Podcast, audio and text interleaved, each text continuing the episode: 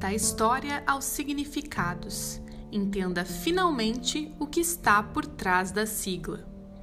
Texto de Olga Gili, repórter da editoria LGBTQIA, do Jornal 48.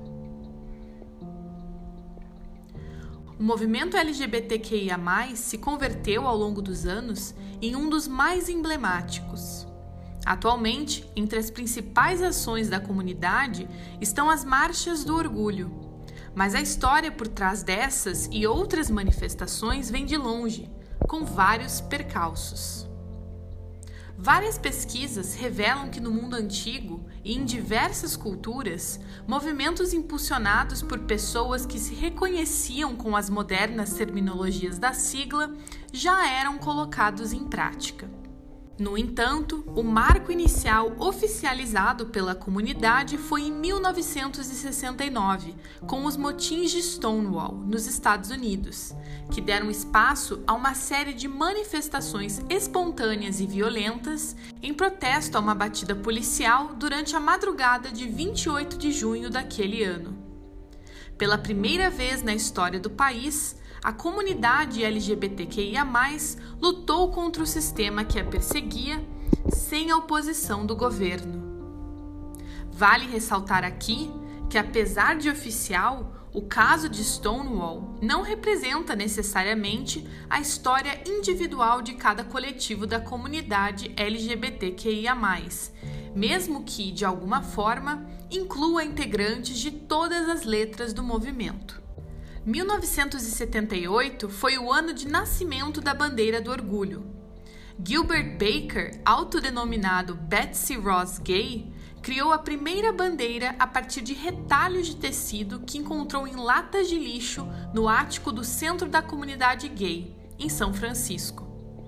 Cada uma das cores da bandeira original tem um significado.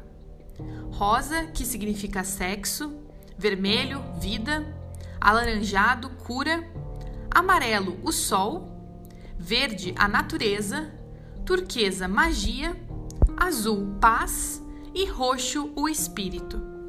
Uma década mais tarde, com o aparecimento da AIDS, o movimento enfrentou um momento de bastante inflexão. De acordo com a socióloga, historiadora, ativista e feminista Garcia Trujillo, a disseminação da doença desencadeou um tsunami de homofobia, sendo chamada inclusive de câncer rosa. Em oposição, explica especialista, surgiram os primeiros grupos radicais dentro do movimento, autodenominados queer, que se uniram ao trabalho político já realizado por gays e lésbicas principalmente o HIV reativou e gerou redes de solidariedade e cuidado entre esses grupos. Inclusive, muitos se tornaram amigos por se apoiarem naquele contexto tão difícil, afirma Garcia.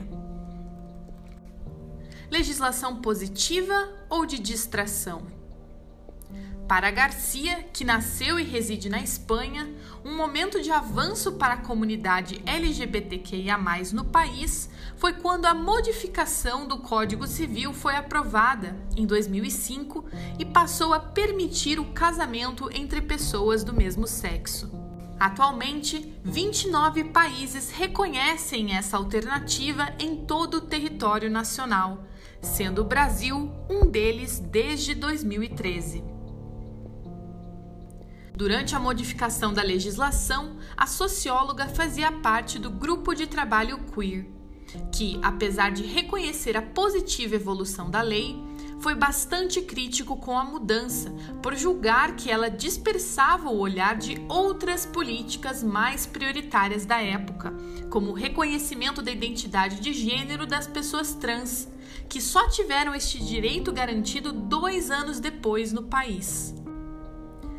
Ainda sobre a autorização legal do casamento homoafetivo, Garcia pontua que o debate durante a aprovação da lei colocou em evidência toda a homotransfobia de alguns setores da sociedade que diziam que se casem, mas que não o chamem de matrimônio. Diante disso, a socióloga explica que à medida que os avanços da comunidade vão acontecendo, mais violência cresce em paralelo Quanto mais ações e conquistas, mais visibilidade nos espaços sociais nós ganhamos, e isso gera incômodo entre os neoconservadores.